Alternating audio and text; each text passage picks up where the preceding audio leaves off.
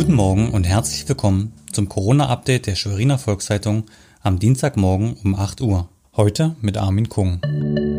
Das sind die regionalen Entwicklungen im Überblick.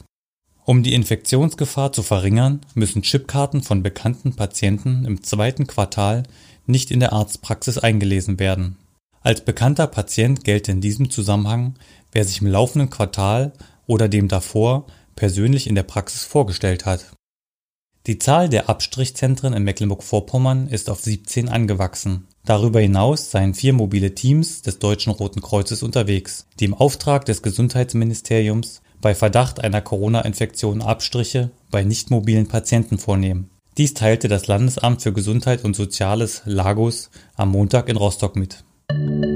Zur Kompensation Corona-bedingter Einnahmeausfälle hat die Landesregierung nach den Angaben von Wirtschaftsminister Harry Glawe bislang 6,7 Millionen Euro an Antragsteller ausgezahlt. Mithilfe dieser nicht rückzahlbaren Zuschüsse sollen Solo-Selbstständigen, Kleinst- und Kleinunternehmen in Mecklenburg-Vorpommern das unternehmerische Überleben ermöglicht werden.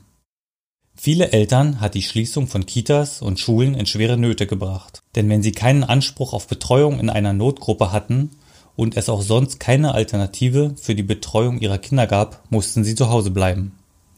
Um diese besonderen Härten für betroffene Eltern abzufedern, tritt ab dem 30. März eine neue gesetzliche Regelung in Kraft, teilte Sozialministerin Stefanie Drese am Montag mit. Eine Änderung des Infektionsschutzgesetzes mache es möglich, dass Müttern und Vätern ein großer Teil ihres Verdienstausfalls erstattet wird.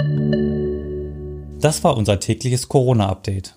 Weitere Nachrichten und Hintergründe zum Virus gibt es jederzeit auf svz.de-corona. Bleiben Sie gesund.